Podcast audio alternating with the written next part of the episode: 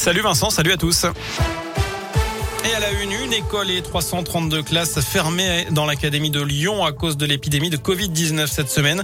C'est le bilan envoyé tout à l'heure par le rectorat de Lyon. 270 élèves et 13 membres du personnel ont été testés positifs. Et depuis la rentrée, 23 établissements ont proposé une séance de vaccination aux collégiens et lycéens.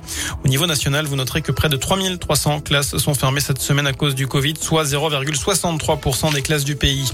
En parlant du collège, les cas de harcèlement se multiplient depuis la rentrée. De nombreux élèves de 6e sont pris pour cible pour l'unique raison qu'ils sont nés en 2010.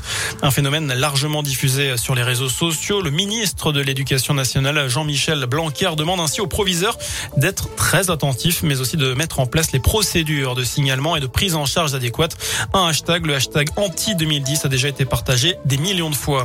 Un magasin de bricolage cambriolé en pleine nuit à Culot. C'était entre mercredi et jeudi. Selon le progrès, les voleurs seraient entrés aux alentours de 23 heures par une fenêtre à 4 mètres de hauteur. Ils auraient ensuite utilisé des outils du magasin pour forcer le coffre, à savoir une masse, une disqueuse, un perforateur électrique et même une hache. Ils seraient repartis avec plusieurs milliers d'euros en liquide avant de tenter de s'en prendre à un supermarché juste à côté. Gérald Darmanin, en Isère ce matin, le ministre de l'Intérieur a remis la Légion d'honneur à titre posthume aux mécaniciens décédés dans le crash d'un hélicoptère de la sécurité civile. C'était dimanche dernier à Villard-de-Lans.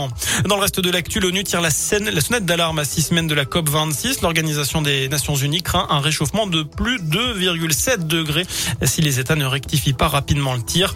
Rappelons que les pays signataires des accords de Paris visent à limiter le réchauffement climatique à moins de 2 degrés par rapport à l'ère pré-industrielle. Enfin du sport et du foot pour commencer, le FBBP deuxième de national reçoit Châteauroux. Coup d'envoi du match à l'instant au stade Marcel Vercher.